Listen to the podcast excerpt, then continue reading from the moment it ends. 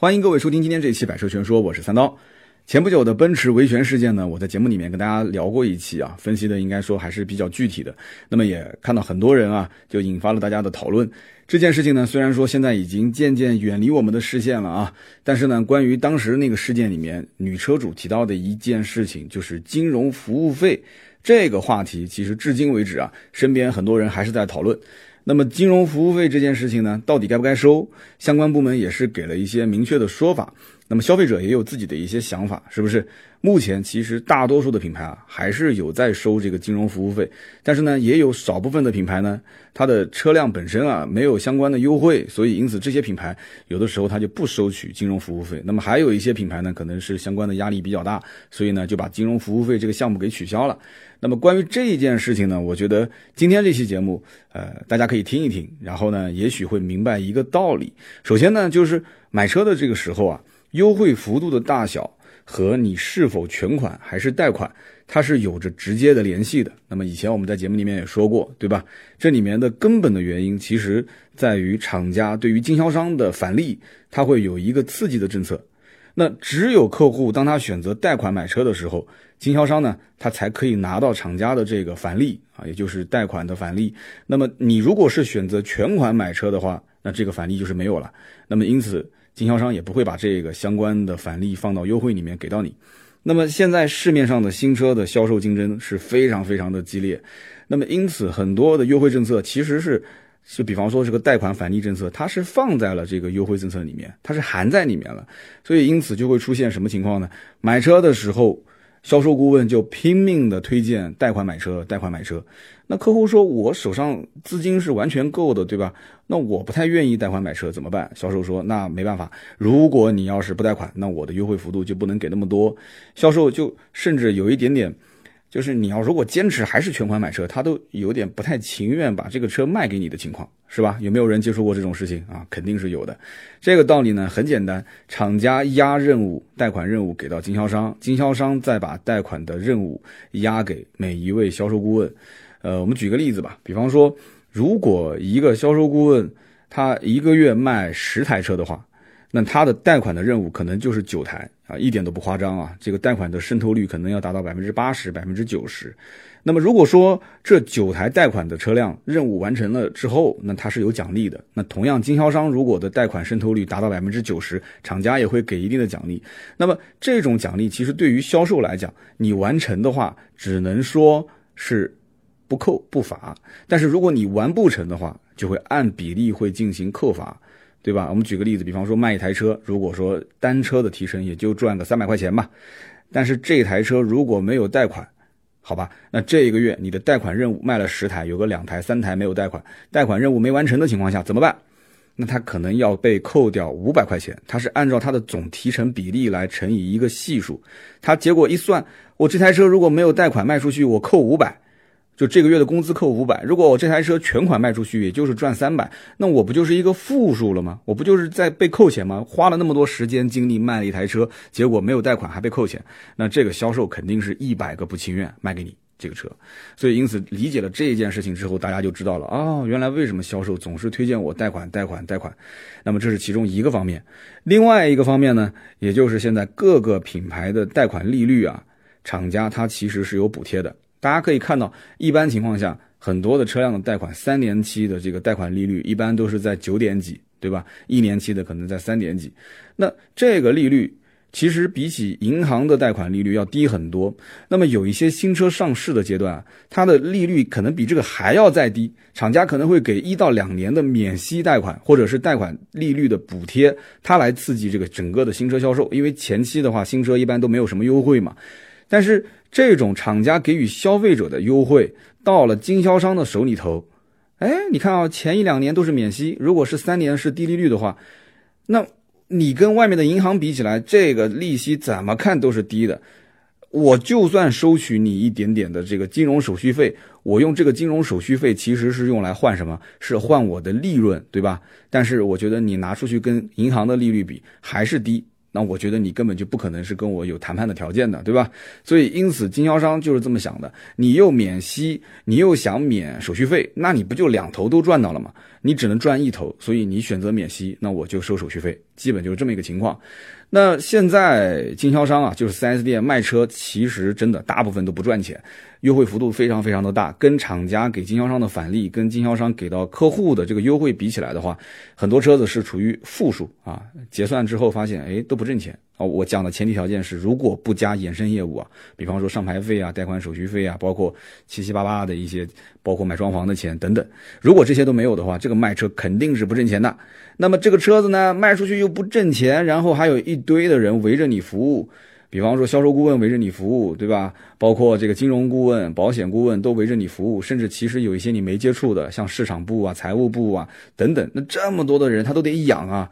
那你就单买一个裸车，什么服务都不带的话，什么的这些衍生的费用都不交的话，那对于经销商来讲，他会觉得说这车卖的就没有意义了。那这个简直就是，简直就是雪上加霜，对吧？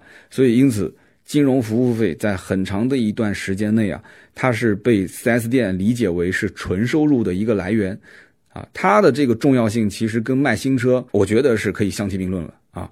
那么这一笔收入呢，还没有太大的风险啊，至少在过去看来的话，他收这笔钱他是稳赚不亏的，他几乎没有什么成本，是不是？所以他就渐渐的成为了各家 4S 店的一个主要的收入来源。所以我可以负责任的说啊。就一旦要是说现在啊，就明令禁止所有的 4S 店不允许收取金融服务费，那这里面可能会有两种可能性。第一个，他非常有可能会把新车的优惠给收回来。啊，就不给你再优惠了，或者说优惠大幅的减少，他反正不管怎么说，总得要把这一笔费用在别的地方出出去。那么另外一种可能性就是，可能他把相关的新车价格提上来之后，因为市场竞争，价格又降下去了，但是他的金融服务费已经不可以再收了。那么这种情况下，我觉得大多数的 4S 店可能就活不下去了，啊，举步维艰。那么再回到消费者这个层面。消费者在 4S 店贷款的过程当中啊，他其实对于金融服务费的这个收取还是得明确几点。他可能有一些事情想不通啊，我这里解释一下。首先一点就是，贷款给我的到底是汽车金融公司，还是银行，还是社会上的一些其他的金融小贷公司？这一点必须要明确。为什么呢？因为虽然说都是把钱贷给你买车，但是这三个公司之间的目的性是不同的。啊，比方说汽车的金融公司，汽车金融公司一般都是厂家自己的公司，或者是厂家跟银行之间合作的公司。那这个公司的目的，它最根本的是促进本品牌车型的一个销售啊，奔驰金融啊，宝马金融啊，一汽金融啊，它都是要促进本品牌的销售，其他的品牌跟我没有关系啊，我只要把我自己的车型给卖出去就可以了。所以厂家是给予相应的补贴的，这个补贴我觉得也是应该的，因为他要卖自己的新车嘛，对吧？那。如果是银行贷款把钱贷给你的话，银行的目的说白了，它就是钱生钱，它就是要赚钱。那么银行求稳啊，他又要赚钱又要求稳，所以他对于贷款人员的这个相关的资质审核是非常严苛的，而且它的利率啊也不是他自己说了算，这个利率也要参照他的存款利率啊、理财啊各个方面，他才去综合包括这个风险。啊，你的车贷的利率是多少？所以这个利率它也是按照正常行情来收取的。那么一旦你要资质不好，它甚至还要上浮或者减少你相应的贷款的这个费用。比方说你要贷七成，那你资质不够，那怎么办？就给你贷六成或者是贷五成，这种可能性都是有的。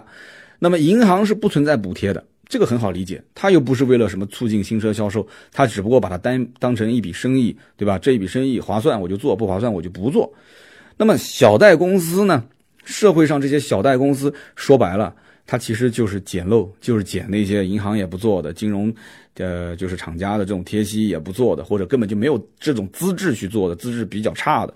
哎，小贷公司它的门槛比较低，啊，我们俗称叫做路子比较野，只要你敢贷啊，我就敢放款给你。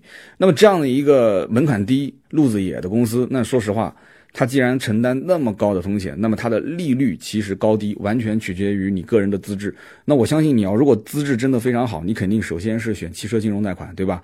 那么其次你可能会选择银行贷款。你只有那种完全前两条路走不通的人，他可能会选择小贷公司。那么小贷公司他也会收金融服务费，除此之外，他甚至还会收担保费，甚至它的利息还会很高，还有七七八八的其他的一些手续费用。所以小贷公司说白了就是。它的整个的资金成本更高，啊，但是呢，它的门槛更低，所以就会适合有一些资质不是很好的人。那么，因此贷款买车，你一定要规避一些风险。首先，你自身的资质要好。你只要自身的资质好，那你可以完全首选汽车金融贷款，对吧？退而求其次，你可以选银行贷款，你就根本就不需要跟这些小贷公司打交道。但是呢，你要如果资质不好，没办法，你只能选择第三条路。那么其次就是有些。可能不太正规的 4S 店或者不太正规的销售公司，他上来就给你推荐的是小贷公司。那么这样的话，你自己的眼睛你要擦亮了，你要搞清楚到底谁给你贷的钱。你在签合同的时候，包括呃相关的人员给你服务的时候，那一般 4S 店的金融顾问他都是会穿制服的，而且都会有胸牌。那么签的相关协议也是跟 4S 店签，对吧？所以因此这一点你一定要看清楚，到底是谁给你贷的款，好不好？这是第一点。第二一点就是其次了。建议每一位消费者在贷款购车之前，一定要让对方啊明示他所有的收费项目和收费标准。这个你完全是有必要跟他提前谈的。很多的一些争议，其实就是在最终啊快要提车的时候，快要交全款的时候，哎，突然冒出来一个费用，或者说突然说的这个费用跟之前。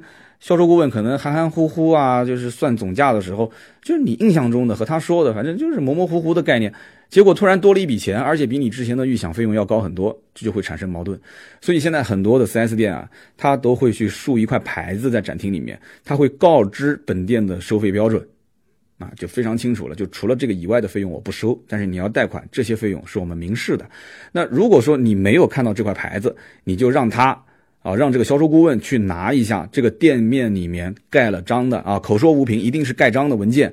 你让他拿出收费证明给你看啊，有这个收费证明啊，有盖章的正规的证明，你就认这一笔费用。没办法，因为这个说实话，也就是一笔买卖，买和卖之间双方同意，那就是一个契约。如果没有的话，那凭什么销售顾问说收多少钱就是多少钱呢？你有没有想过这个问题？对吧？其实金融手续费的收费标准到目前为止市场上没有一个非常明确的规范，但是呢，绝大多数的这个市场行情是按照贷款金额，听清楚了啊，是贷款金额的百分之三收取，就是正常行情。我记得我当年在卖车的时候，其实连老板自己都不知道这个什么所谓的服务费啊、代办费啊、手续费啊，还各各种说法，就老板自己都不清楚这个钱到底应该怎么收，但是看别家收，反正我们家也要收。所以一开始啊，这种贷款手续费是怎么收的呢？一开始最早是统一收三千块钱，啊，就不管你是贷二十万、三十万、五十万，反正就收三千块钱。后来就按照什么发票金额的百分之三，注意啊，不是贷款金额，是你的新车总价的百分之三收取。那么这个时候有的客户懂啊，他懂行，他就会问，他说凭什么呢？我是贷款的费用，我就算认这笔手续费，那为什么你要拿我总价金额去收取？对吧？你应该只收我贷款的部分，所以很多客户投诉。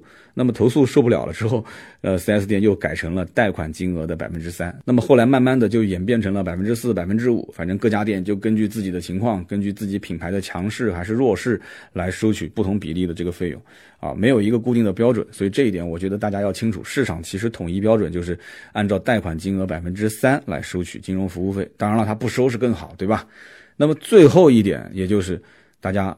就算交了这笔钱，一定要索取发票，这个是我们应当享受的这个权利，一定要索取发票。我给你钱，你为什么不开发票给我呢？你不开发票，你就是偷税漏税，对吧？日常生活当中，我们任何一笔消费，其实都应该是有发票的。只要我钱出去，那我一定是拿发票回来。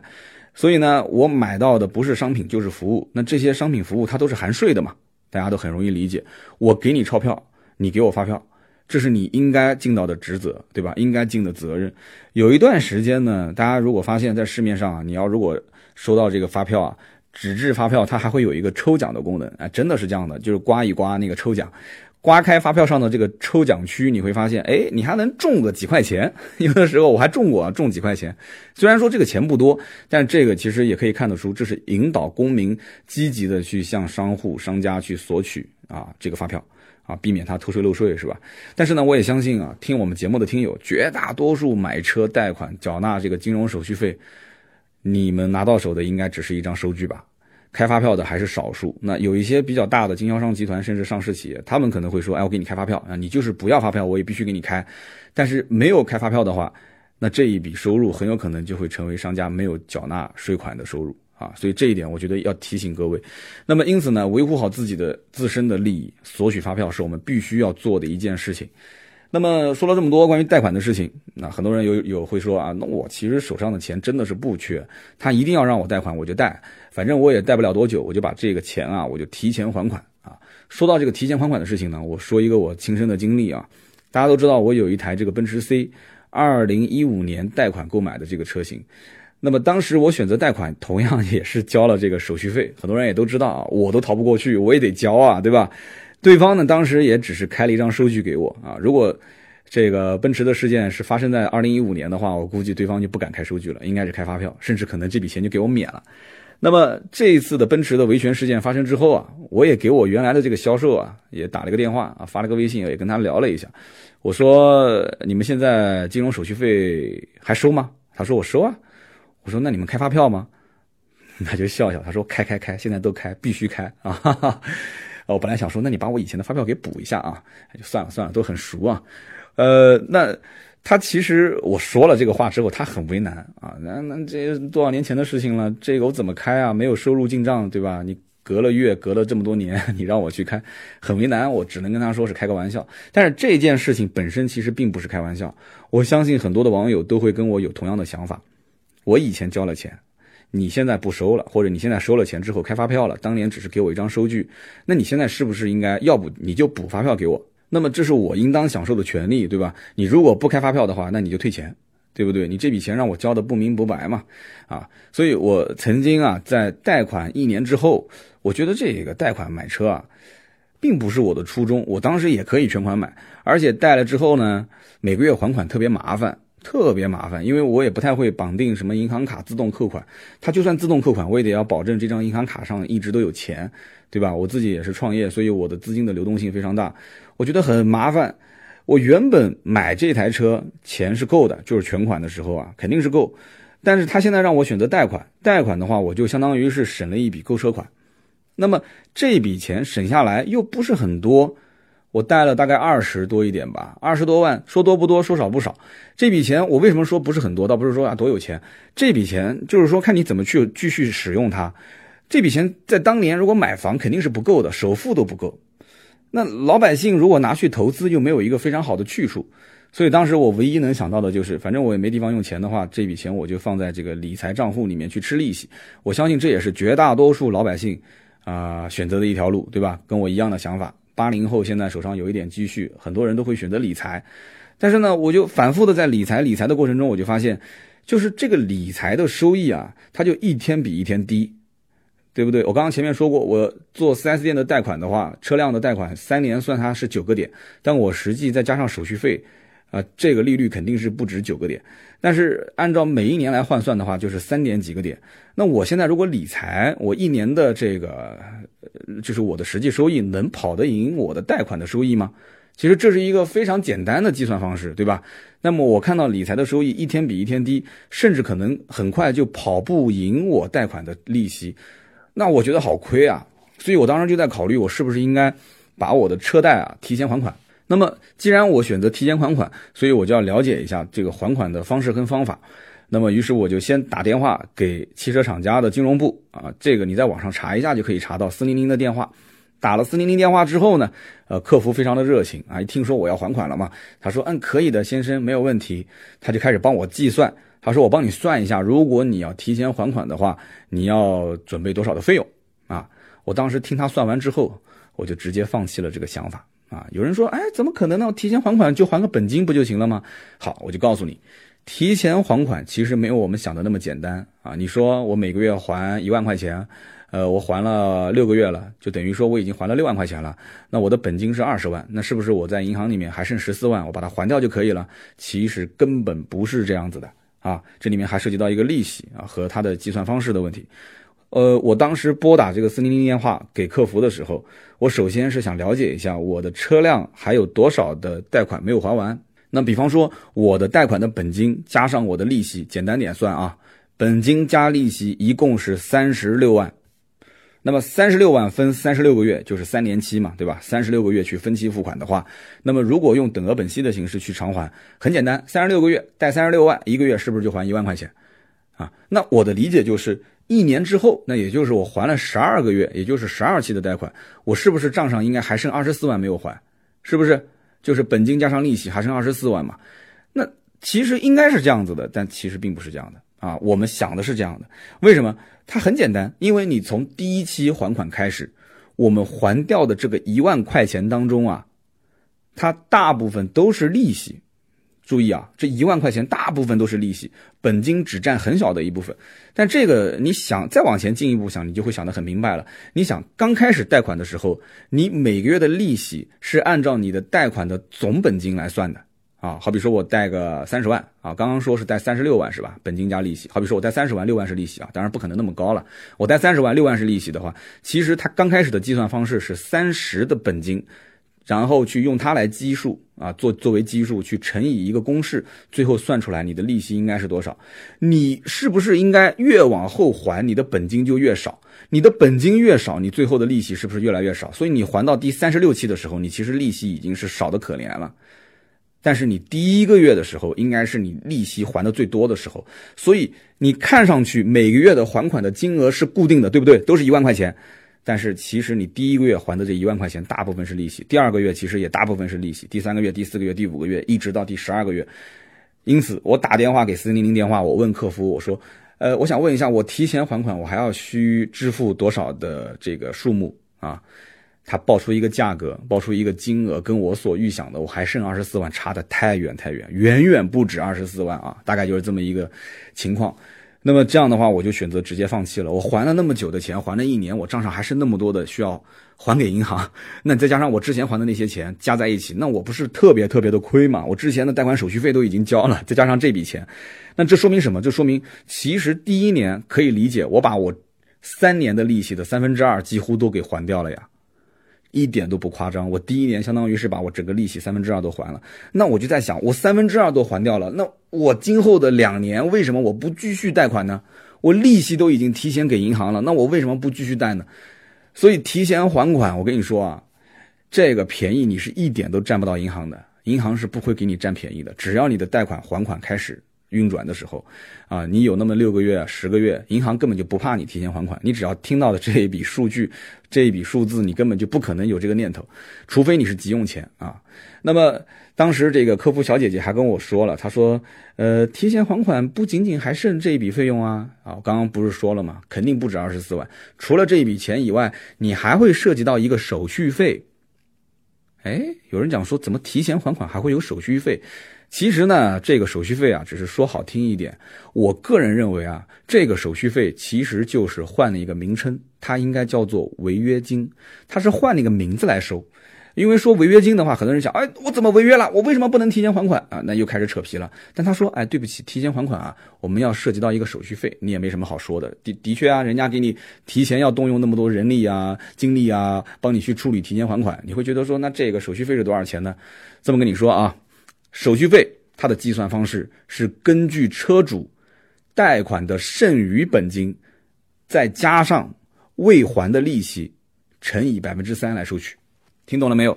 所以我们刚刚不讲了吗？前面其实已经提前还掉了很多的利息了。好，你后面还没还完，没还完的话，本金加利息一起乘以百分之三收你的手续费。所以我前面不是说了吗？这个就出现一个很大的问题了。我本来就把利息提前还了那么多，现在不但我利息吃了亏，前面的这个贷款的时候已经收了我百分之三的手续费了。那么现在我提前还款又多出一个百分之三的手续费，那换作是谁，他都肯定不愿意提前还款，实在是不划算，是不是？所以有人听到这里可能会觉得说，那这个银行太霸道了，对吧？这个金融公司太霸道了，这样的一种计算方式，那你不就是？不想让我提前还款吗？但是你为什么不提前跟消费者说明这件事情呢？我相信绝大多数的消费者买车之前，你只要不过问提前还款这件事情，是不会有人跟你说啊，会去解释这件事情的。谁会在没有正式贷款之前说找一个金融专员说你帮我算一下啊？我回去之后我只还一年，然后你马上就让我提前还款，我会涉及到哪些费用？不会有人这么问的。十个人当中，我估计至少有九个人不会这么问的。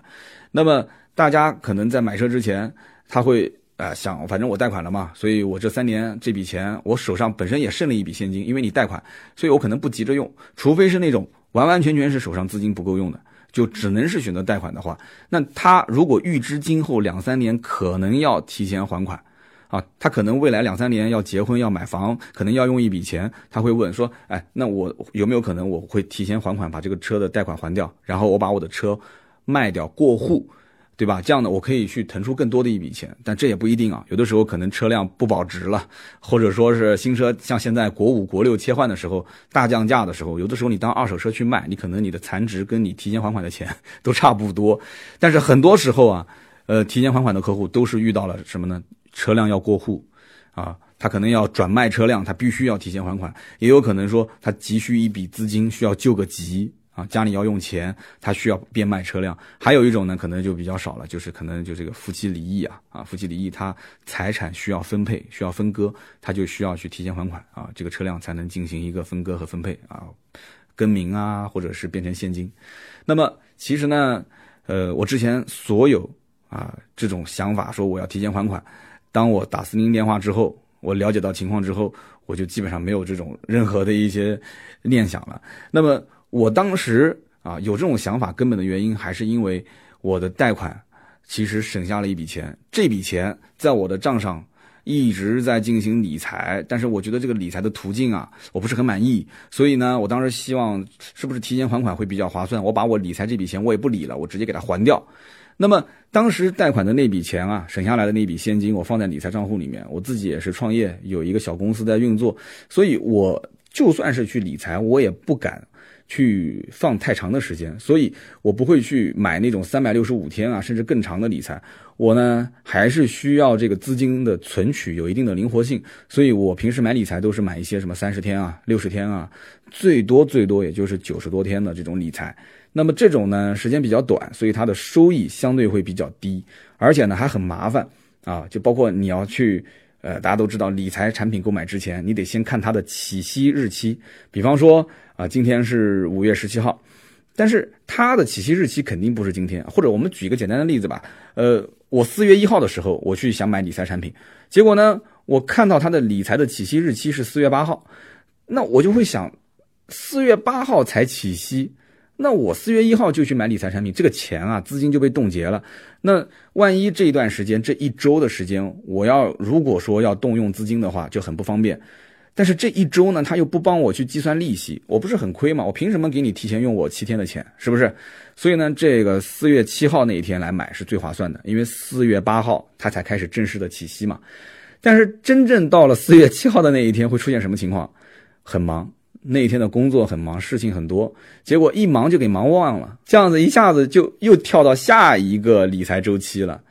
下一个理财周期可能是四月十七号或者四月二十号，所以中间就等于从四月一号开始，我就整整浪费了小半个月、大半个月的时间，是不是？所以我会很心疼啊。理财其实你可以看到它每一天能有多少钱的收益嘛。还是有点心疼，我金牛刀很心疼。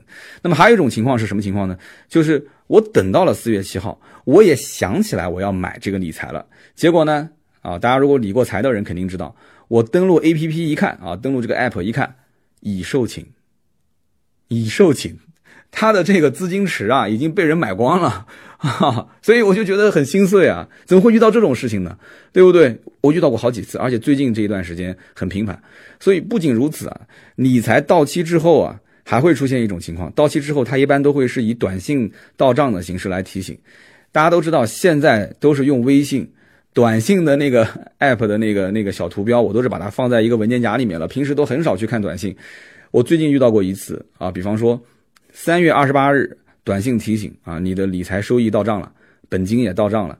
当时那个时候，这个短信其实我看到了，我当时正好是飞机要起飞，在飞机上我看了一眼，结果下了飞机之后，这件事情我就忘得一干二净啊，忘了一干二净之后，这笔钱我直到四月底啊，三月二十八号我看到了这个理财短信到账了啊，到了四月底我才想起来啊，哦，我当时还有一笔这个当时理财到账的钱一直没有继续理财，我等于说又白白的损失了一个月，很亏。啊，金牛座的我实在无法接受啊。那么，另外大家也知道啊，一旦买了理财，这笔钱三十天、六十天、九十天，反正这个周期之内啊，你是肯定没有任何的办法提前把它给取出来了，对吧？你再急着用钱也没办法。所以我当时就在想，难道说就没有那种收益和理财差不多？我不要像 P to P 那种特别特别高收益的，我只要它跟理财产品差不多的这么一个产品，但是它又能具备灵活存取的这个功能。就像活期存款一样的，我随时要用，我就随时可以存取，难道就没有吗？我当时就在想这个问题。哎，前不久我当时就看到之前上过我们咱们节目的这个理财魔方的老马发了一条朋友圈，啊，马老师马永安老师，大家应该很熟悉吧？以前上过我们节目的，他在朋友圈里面就发了一条啊，说他们公司最近在做一个产品，叫做汇存。啊，会不会的会，存款的存，只要会存款就可以用汇存。我把它想了一个 slogan 啊，汇存，这个其实就完全符合我刚刚说的这几点诉求。那汇存这个产品很有意思啊，你看，它首先呢，银行理财基本上都在三点几啊，最多也就是四点几。那么定期存款的话，这个收益就更低了，一年也就是百分之二，三年也就是百分之三点五。那么现在的余额宝也就只是百分之二点五。那么汇存呢？这个产品它七天以上的年化收益啊，大家注意听啊，它的七天以上的年化收益可以达到百分之三点八，六个月以上的年化收益可以达到百分之四，那么五年的年化收益是百分之四点七，所以呢，我们可以看出，其实汇存这个产品啊。它其实整个的收益率，即使是刚刚投入进去，基本上已经可以达到一个就是普通理财的产品的这个标准了。你看它七天的年化收益是百分之三点八嘛，六个月左右就可以达到一个年化百分之四，那就基本是属于理财产品的一个中上游了。五年的年化百分之四点七，这个已经算比较高了啊。而且这个呢，其实它。就是起存的门槛不高，很多理财产品它的起存门槛都很高，银行理财基本上都是一万起步，有的甚至是五万起步。那么这个汇存的门槛只有一百啊，一百元起存就可以了。那么在计息日期方面呢，我们刚刚前面也提到了，呃，任何理财产品它都会有一个固定的计息期，但是呢，这个理财产品它不是的，它是存入当天就开始计息。对吧？银行理财一般都会延期嘛，延好几天。余额宝基本上也都是按照呃 T 加一的形式进行计算。那么如果是遇到了周末，它是没有收益的，对不对？所以这些方面呢，其实对于我来说啊，我都思考过。就这些事情对于我来讲重不重要？重要也重要。但是对于像汇存这样的一个新产品啊，我还是有点担心啊。首先就是。我比较关注的，它的灵活性到底怎么样啊？能不能随时存取？第二个呢，就是它的安全性到底怎么样？这一点，我相信是所有人听到这里都会非常非常关心的点。我刚刚前面已经说了啊，银行理财它是无法随时赎回的，定期存款如果你要提前取款的话，那必然会损失你的收益，而且损失还比较多的。那么余额宝这样的话，它当日提现最高的额度是一万块钱啊，只有一万块钱。那么这些都是有限制的。